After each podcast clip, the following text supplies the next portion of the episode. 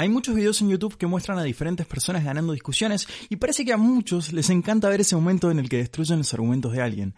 En general creemos que la persona que destruyó los argumentos de la otra fue la que ganó la discusión, pero también podrías analizarlo de otra forma y este es exactamente el tema de este video. Vamos a tomar de ejemplo una conversación de Jordan Peterson con Sam Harris y según Peterson, este es el problema. You're going to have contentious discussions about how to move forward and it's very frequently the case that your words will be that you'll be straw man. Your words will be taken out of context. The other person and you too will try to win instead of trying to solve the problem. Ganar una discusión y hasta destruir a otra persona no es lo mismo que resolver el problema, y peor aún puedes dañar la relación si no ganas una discusión con un poco de tacto. Así que en este video vamos a repasar los 5 consejos de Peterson para saber cómo ganar una discusión sin herir a nadie.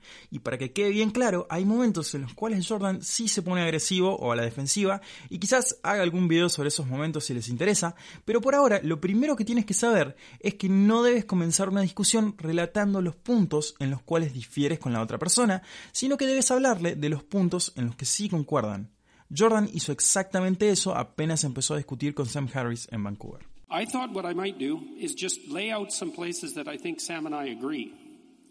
And because there's lots of places we agree. En el siguiente fragmento vas a ver lo efectivo que puede llegar a ser si señalas primero los puntos con los que sí acuerdas con la otra persona. Para que entres en contexto, en este caso, un estudiante le comienza a marcar una posible falla en el argumento de Peterson contra las leyes de incitación al odio. Escucha cómo responde Peterson y presta atención a cómo el estudiante comienza a sentir. Feel as if they can't really engage in retaliatory, you know, clarificatory discourse against him because they fear the potential repercussions. Even if it doesn't lead to violence, they just fear it so much that it might irrationally or rationally even drive them oh, to it happens happens all the time. It, it, in fact, it's the standard It's the standard situation. You know, if you look across the world, Básicamente, Peterson se pasa los siguientes dos minutos acordando con el argumento del estudiante y ampliando su punto de vista, y el chico asiente porque Peterson le está hablando sobre algo que él mismo dijo. Mientras más Jordan habla sobre lo que dijo, más logra que se sienta escuchado y comprendido. Y lo interesante es que cuando Jordan menciona algo que el estudiante no había considerado antes, él sigue asintiendo con la cabeza. In, in, incalculably worse as a problem than the problem that they were designed to deal with. To think otherwise is to think in a sort of utopian manner. Si Jordan hubiese empezado a hablar directamente sobre lo que el estudiante no había considerado, probablemente ese asentir con la cabeza ni siquiera hubiese existido y más importante aún, el chico no hubiese estado abierto a una nueva idea. Lo que hay que entender es que si primero señalas las similitudes y expandes el argumento de las personas con las que estás discutiendo, vas a lograr que estén mucho más abiertas a que les comentes otras perspectivas. Y tienes que tener en cuenta que cuando estés hablando sobre las similitudes o las diferencias que tienes con otra persona, nunca llegarás a estar 100% seguro sobre si entiendes o no lo que la otra persona está pensando. Así que es mejor decirlo de esta forma. So, so then it also seems like we agree that the, the core element of tribal alliance which would have its roots, say, in, in the chimpanzee. The well, totality of that picture what you're basically stating, is as the far value. as I can tell, is that there, there'd be a sociocultural agreement. Para que quede súper claro, no puedes decir, ah, entonces tú dices que y completas la oración con la falacia del hombre de paja. Vimos cómo resulta eso en el otro video que subimos sobre Jordan Peterson. Y la idea es que cuando hablas sobre los argumentos de una persona, tienes que lograr que la otra persona esté de acuerdo cuando lo señalas. Si lo haces de buena fe, notarás que existe una gran diferencia entre decir, me parece que lo que quieres decir es...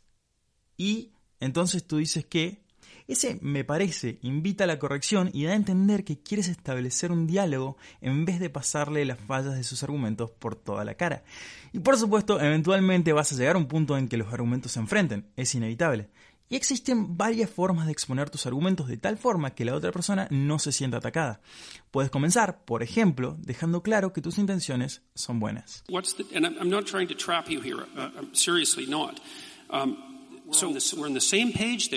Now, but what I noticed in, in, when you wrote The Moral Landscape is you, you tell it, and I'm not trying to trap you, you, you tell a story about Y sé que suena muy contraintuitivo, pero tienes que apelar a que la otra persona no sienta que la quieres atrapar diciendo algo mal y debes hacerlo varias veces. Cuando lo logras, te sacas el principal problema que surge en todas las discusiones, que es que nos identificamos demasiado con nuestros argumentos, porque después de todo son nuestros. Y entonces, cuando atacan a nuestros argumentos, sentimos que nos están atacando a nosotros mismos. Y suena exagerado, pero a veces estar atrapado en una discusión se siente como si nos estuviese por agarrar un depredador. Lo cual nos lleva al cuarto punto, que es que necesitamos diferenciar nuestro ego y el ego de la otra persona de los argumentos o los puntos de vista de cada uno. Eso es muy difícil de lograr porque implica reconocer que tus argumentos no son realmente tuyos e implica reconocer que los sacaste de algún lado y que puedes cambiar de opinión sin perder una parte de ti mismo en el proceso. No identificarse con nuestros argumentos es un tema enorme que va más allá de este video porque no solo te afecta en las discusiones, sino también te afecta en muchos otros aspectos de tu vida, pero para el propósito de este video debes tener en claro que no estás atacando a la persona, solamente estás en desacuerdo con una perspectiva que tiene de algo. Aquí tienes una frase para poder comunicar esa idea.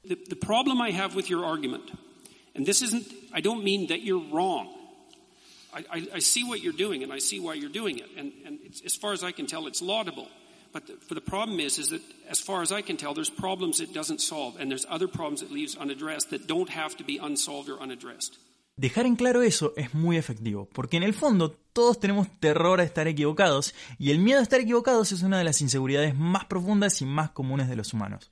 Por eso nos aferramos tanto a lo nuestro, a nuestra identidad y a nuestros argumentos. Por eso sentimos que cuando exponemos un buen argumento somos mucho mejores. Por otro lado, cuando dices no estoy de acuerdo con el argumento, y sí, presta atención a que dije el argumento y no tu argumento, estás dejando en claro que no es la persona la que puede estar equivocada y evitas entrar en conflicto con su ego y sus mecanismos de defensa. De esa forma logras mantener un diálogo calmado y productivo. Eso de validar a la otra persona también entra en juego cuando la otra persona es la que no está de acuerdo con los argumentos que tú presentas. Then there must be a deeper level of reality that explains why they both work. That can't be reducible to Christianity being true or Hinduism being true. Right. Yeah, that's a look, Sam. That's a there's there's absolutely nothing wrong if, with that objection. Like y puedes lograr que la otra persona se sienta comprendida y abierta a cambiar de opinión si le expresas que tú también estás dispuesto a reconsiderar tu punto de vista. One of the things that I've been reconsidering since we talked last night is is the nature of our dispute about the relationship between fact y antes de seguir hablando, déjenme aclararles algo para que les cierre todo. Para ganar cualquier discusión, lo mejor que puedes hacer es no identificarte a ti mismo con tu argumento y en vez de eso debes entender que lo más útil es cuestionar siempre tus propios puntos de vista, aun cuando la persona que te los cuestione no sea muy amable. And so one of the things you have to remember when you're discussing things with people, even if they're out to defeat you, let's say, is that there is some glimmering of the possibility that you can walk away with more knowledge than you walked in with. And that's worth, that can be worth paying quite a price for. Internalizar esa forma de pensar puede ser realmente difícil. Quizás meditar te ayude y hasta te vas a encontrar debatiendo contra tu propio ego porque es parte de la naturaleza humana. Pero si logras tener conversaciones con la mente realmente abierta y las encaras con curiosidad, tus relaciones van a mejorar y vas a poder ser mucho más persuasivo cuando expongas argumentos válidos y hasta quizás aprendas cosas nuevas. Y si no sabes con qué quedarte de este video, por lo menos que sea esto. Antes de entrar en cualquier debate, discusión o lo que sea, ten en mente dos preguntas. ¿Quiero estar en lo cierto o quiero hacerlo correctamente?